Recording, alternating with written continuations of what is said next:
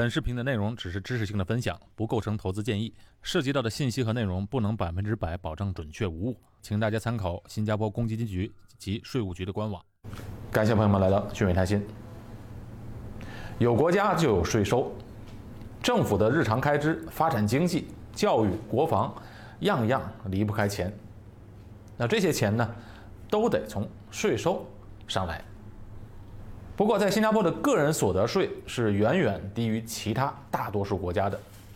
今天就给大家介绍一下新加坡的税率，在新加坡工作究竟要交多少税？那和中国、美国相比，新加坡的税率的优势是什么？啊，另外很重要的，也会讲到新加坡的合法省税节税的方法。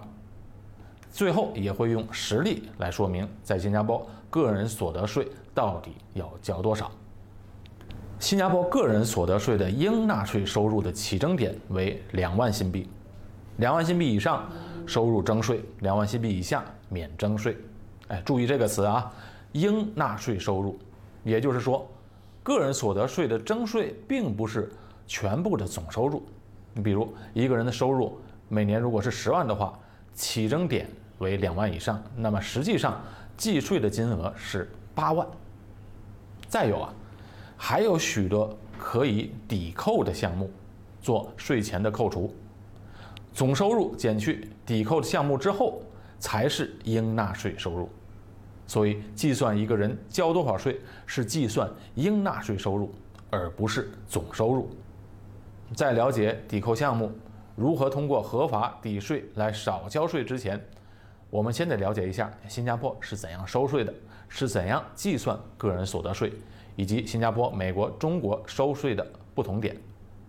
今天我们邀请了 DMC 会计师事务所合伙人、资深税务专家冯可先生来给我们讲解。观众和听众朋友们，大家好。今天呢，我们简单谈一谈新加坡的个人所得税。在新加坡，我们的个人的个税征税的基础是以应纳税所得额为基础。那什么是应纳税所得额呢？我们俗称吧，就俗称为应纳税的收入。也就是说，在你的总收入在扣除税务可抵扣的相关的一些项目开支和费用之后的净收入。呃，孩子的抚养费、父母的赡养费、我们的职业技能的这个培训费、我们的人寿保险，还有包括本地人。和新加坡拥有居民的这个公积金，呃，也包括最近所提到的这个 SRS，就是退休辅助计划，这些都可以成为被抵扣的这个项目。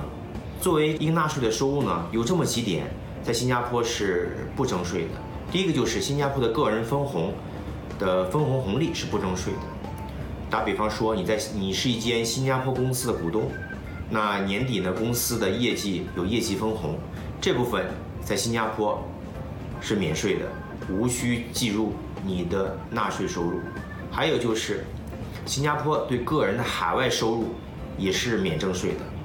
那目前呢，呃，美国税务居民在早很多年前已经对美国税务居民的全球开始征税。那中国政府呢，已于今年年头进行了发布了一个新的这一个政策，针对中国居民海外的这个征税的一些详情已经完全公布出来。目前对中国和美国来讲的话，海外收入也是在一个征税的范畴里边。其实啊，新加坡啊和世界上很多国家都是实行了同样的这个制度，就是累进制。啊，和中国呀、美国呀，其实都是同样的政策。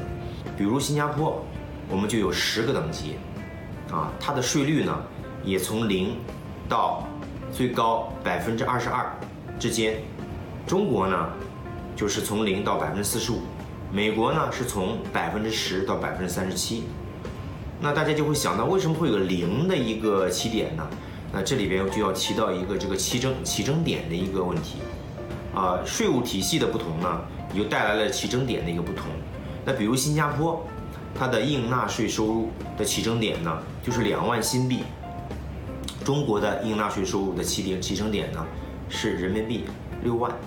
因为举个例子吧，比方说，我们就以新加坡、中国和美国，呃，简单的我们呃给大家呃，做一个税务大比拼吧。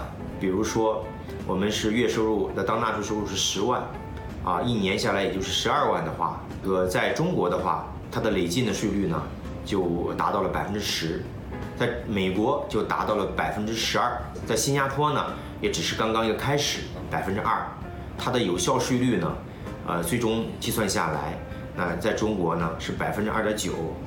啊，在美国是百分之十一左右，那在新加坡只有百分之零点三三。那我再举一个例子，如果是六十万人民币的话，如果他在中国的话，他的这个累进税率呢就达到了这个百分之三十的标准，在美国是百分之二十四，在新加坡是百分之十一点五。那最终的有效税率呢，折算下来，在中国是百分之十八，在美国是百分之十七，在新加坡只有百分之七。我们再举一个。金额更大一点的，我们看一下，比如说这位先生，他的那个年纳税的这个收入达到了一百四十万人民币，那这个纳税收入，呃，将会有什么样的税率呢？我们算下来啊，在中国呢，它就达到了它目前的最高值，就是百分之四十五；那在美国呢，就达到了这个百分之三十五；在新加坡只有百分之二十。那最终。他所交纳的税收的有效税率是多少呢？最终，啊，在中国已经是达到了百分之三十，在美国是达到了百分之二十三，在新加坡那只有百分之十三。啊，因为各国的税务情况呢也不同，税务体系也相对复杂，啊，也具有很多的不对称性。比如中国，我们的个体户的个税的收税标准就是不一样的。那美国呢也允许家庭为单位来联合报税。所以，如果你要问我说谁的税务政策好啊，这个其实是个很难回答的问题，而是要是根据每个人和每个家庭的实际情况来考量。就新加坡而言呢，其实呃，它的个税体系呢制度呢就比较简洁，是一个一税制和属地原则，它作为了新加坡的一个核心税务的原则，所以这样也避免了很多不必要的个双重征税。也避免了不必要的跨国税务的纠纷。感谢冯可先生非常专业详细的解答。那么我们记住了，总收入减去可抵扣项目之后，才是应纳税收入。那接下来我们讲一讲可抵扣的项目：公积金和 SRS 退休金辅助计划。那在新加坡啊，大多数人是要上班工作的，受雇人士在公司里工作是要交公积金。个人要缴交百分之二十，公司交百分之十七。那是不是个人每年总收入的百分之三十七都可以抵税呢？那当然不是，因因为公积金所缴交的金额也是有顶限的，这个顶限就是每月为六千，哎，就是说人们缴纳公积金每月最高能计算到六千的薪水。就算一个人的收入为每个月一万块钱，那么他的个人公积金缴交部分和公司的缴交部分也都是只按六千的基础上来计算的。利用公积金省税，如果是上班族受雇人士的话，那么每个月所交的公积金部分是免税的。除此之外呢，我们还可以在公积金里面的特殊账户里 （SA 账户里）进行现金的填补，也就是往这个账户里存钱。存入的这部分钱呢，也可以用来抵扣税，顶限为每年七千。啊，除了给自己退休账户存钱，也可以给家人，比如退休的父母或者没有收入的配偶存入七千。那这样算呢，总共我们可以填补一万四千块钱，以享受减税。那退休规划呢，是人生中最重要的规划之一。反正提早要做规划，往公积金里面存钱，既做了规划，又享受了减税，一举两得。那对于自雇人士，也是可以通过自愿缴交公积金的方式，自愿填补公积金，存入进去的钱也可以作为抵扣。除了啊填补公积金特殊账户之外，上班族和自雇人士也可以通过填补公积金的医疗账户。存入到医疗账户里的钱，也是可以享受减税的福利的。不过呢，填补公积金啊，可以抵扣税，但同时要注意以下几点：第一，就是存入公积金账户的钱，每年也是有顶限的，目前每年最多不能超过三万七千七百四十。每年不管是强制性还是自愿缴交的公积金，总数不能超过这个数字。那第二，存入到公积金里面的钱啊，是一张单程票，不是短期理财的工具，要做好长期规划的准备，因为这笔钱呢是给未来用的，在五十五岁之前，这笔钱是不能动用的。好，对于一些白领阶层呢，中高收入者的话。比如每年收入在十万新币以上的人士，那只靠公积金缴交和自愿填补公积金的方式，抵扣的金额对于总收入来说还不足够，怎么办呢？新加坡还有一种抵扣税额的方式，就是 SRS 退休辅助计划。这个计划的目的也是为了国人能够提早为退休做好规划的一个鼓励性的政策。具体操作是这样的。只要在指定银行开设一个 SRS 账户，开户是很方便的，在网上就可以做了。把钱存入到这个账户之后，存入的金额部分就可以免税减税。目前，新加坡公民和永久居民每年存入到这个账户，可以享受抵扣额的顶线为一万五千三百块钱。那存入到这个账户里面的总额，到了六十二岁的时候，可以一次性取出。取出来时呢，只需补交百分之五十的应缴税。不过，如果到了六十二岁时啊，每年取出的金额不超过四万新币的话，则可以完全免税。所以，从这个计划设计来看，它是一个鼓励退休提前打基础的一个不错的方案。而且，这个计划呢，它不像公积金计划。只面对新加坡公民和永久居民，SRS 计划在新加坡工作的外国人士也可以参与，而且可以存入更多。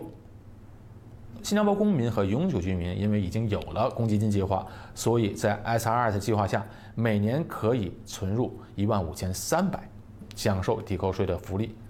而在新加坡工作的外国人呢，他不能参与公积金计划，所以在 SRS 计划下。外国人可以存入更多的金额，每年为三万五千七百。不过呢，SRS 计划我们也需要注意两点。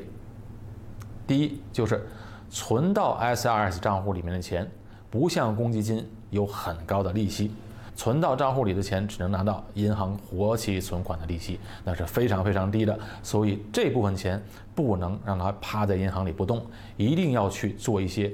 保值增值、风险中低的投资。第二点，SRS 的计划它比较灵活，哎，不像存到公积金里的钱，它只是单程机票，短期内不能拿出来。但是存入到 SRS 里的钱呢，遇到急用钱的时候是可以取出来的。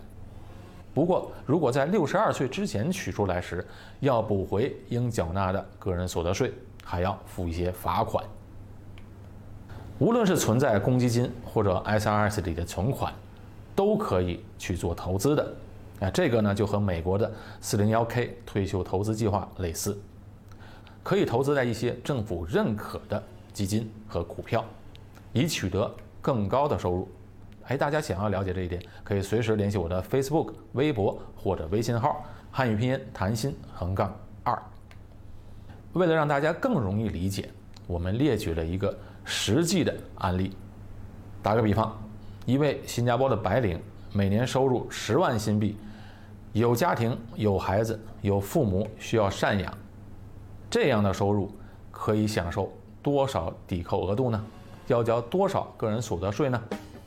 当年的这个总收入呢是十万新币，再扣除呃一些项目，比如说公积金两万，退休辅助计划 SRS。